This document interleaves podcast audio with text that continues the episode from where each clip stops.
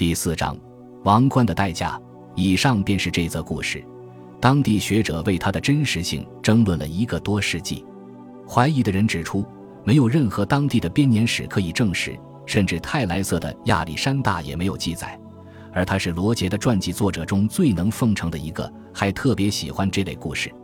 另一方面，罗曼蒂克的人则找到一份同时代的证据，它是19世纪80年代发现于巴塞罗那阿拉贡王国档案中的一份文件。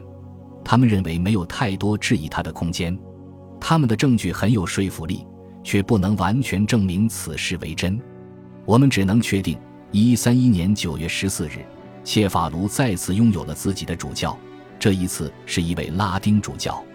此时，教堂的修建工作已经开始了。西西里的容颜改换得极快，哎，欧洲其他地方的投机者和地产商也将注意力投向西西里。许多世外桃源般的景致都被混凝土建筑和汽车旅馆破坏了，但是在这块土地上还有两座建筑杰作，无论是遥看还是近观都美得摄人心魄。其一是塞吉斯塔神庙，当地的背景为这处遗址的美增色甚多。无论如何，人们会被它坐落的高台、高台与周遭山岗的关系、被壮丽感、孤独感和竞技感所震撼。这不是说贬损神庙本身，它太美了。但是，几乎所有的希腊神庙都是如此。必须承认，他们彼此之间特别相像。其二，则是切法卢主教座堂，它是独一无二的。第一眼从西侧的沿海道路望去，它周围的环境与色吉斯塔神庙毫无相似之处。一片轮廓柔和的海滩上长着松树和刺梨。将我们的目光引向海湾远处，那里有一簇拥挤的屋顶，在屋顶背后的城镇中升起了罗杰的主教教堂，他毫不费力地俯视下面的房屋，和林肯郡和达勒姆的主教座堂一样。在主教座堂背后是该城之所以得名的岩石。古代的希腊居民把这里看作一颗巨人的头颅，但它更像巨大而宽阔的肩膀，方正而结实。为该镇提供了保护，既不至于太近给人压迫感，又不至于太远而遭人忽视。岩石和小镇浑然一体，彼此互补，彼此相融，而主教座堂构成了他们之间的连接点。以上是第一印象，但是只有抵达中央广场，才能完全欣赏切法卢主教座堂的壮丽之美。观众会第二次感到吃惊，这次的原因有所不同。教堂的位置极为完美，教堂坐落的岩石斜坡有一些坡度，比广场略高。若观者要接近教堂，只能从斜下方逐渐接近，就像接近帕特农神庙一般。越来越近，真实感也逐渐增强。它的外观不仅是西西里的诺曼建筑中最迷人的，也是全世界所有主教座堂中最为迷人的。教堂正面有两座塔楼。它们有些差别，而非一模一样。塔楼之间是让人眼花缭乱的精致连拱廊。我们见到的教堂的正立面可以追溯到一千二百四十年，也就是罗杰时代的一个世纪之后。在此之后，这种早期诺曼西西里建筑典型的东西方交融的风格消失了，剩下华丽的南方罗马式建筑，简洁而不朴素。以上是切法卢主教座堂外面的样子。但是它最伟大的奇迹还不仅于此。你在沿着楼梯而上，穿过两尊奇特而惹人喜爱的巴洛克风格的主教石像，走过内部庭院，来到三拱门式的柱廊前。这柱廊建于15世纪，却毫不逊色。走过柱廊，就进入了教堂内部。你第一眼或许会看到一处令人失望的小瑕疵：两根古罗马立柱之间的一些细长的拱。这些拱的形状无疑会让人想到伊斯兰建筑的影响，差不多被十七、十八世纪死气沉沉的装饰淹没了。但是不久后，你的眼睛就会忘记透进来的阳光，逐渐凝视主教座堂内的光线，沿着立柱往前看，直到圣坛。目光从圣坛一直朝上，越过高高的祭台，能看见屋顶的圣徒、天使以及大天使。最后再望向东侧后殿的屋顶，与基督在此处相遇。这是全能的基督，是万物的统治者。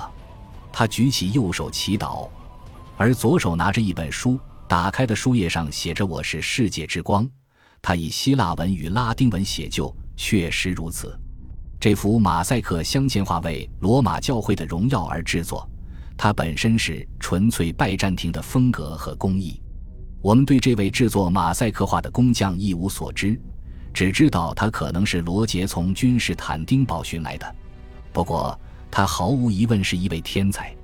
他在切法卢制作的全能者基督像，可能是所有全能者基督像。甚至是所有形式的耶稣像中最具壮丽感的，只有雅典附近达芙妮修道院中的一幅马赛克画可以与之媲美。虽然这两幅马赛克镶嵌画时代相近，却有极大的差异。达芙妮修道院中的基督像颜色很暗，显示出一种胁迫的氛围；而切法卢主教座堂的基督像既有力量和威严感，也没有忘记他的任务是救赎。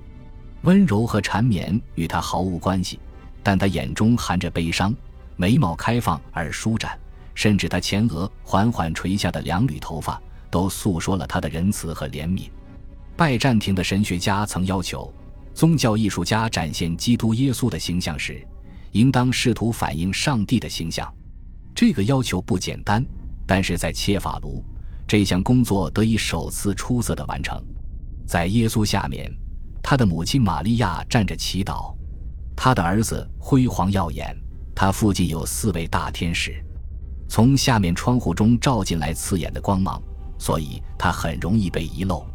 这一点有些可惜，因为如果他像托尔切洛岛上教堂后殿中的圣母像一样，是独自待在金色环境之中的话，这处圣母像也会被当作杰作而受到歌颂。在下面是耶稣的十二门徒。他们不像常见的东方圣像画上那样站得笔直，而是向彼此略作转身，似乎在交谈。最后，在唱诗席的两侧各有一个白色大理石宝座，宝座上镶嵌着红、绿和金色的装饰，一个是主教的，另一个是国王的。在生命的最后几年，罗杰肯定坐在这里的宝座上，注视着他创造的辉煌景观。而窗子下方的铭文记录说。所有的后殿中的马赛克于一千一百四十八年完工，而他在六年后去世。他一直认为这座主教座堂是他个人的奉献物，并在该镇修建了一座宫殿，以监督教堂的修筑工作。所以毫不奇怪，他在一四五年四月计划让自己死后埋在这里，并同时捐献了两副斑岩石棺，一副供他自己使用，而另一副按照他的说法。是为了我名字的庄严记忆以及教堂本身的荣耀。可悲的是，他的愿望被人们忽视了。他现在没有躺在这座充满荣耀的教堂之中，而是躺在华丽却空洞无物的巴勒莫主教座堂里。本书将在后面提到这则故事。八个世纪之后，希望当局会转变想法仍是徒劳的。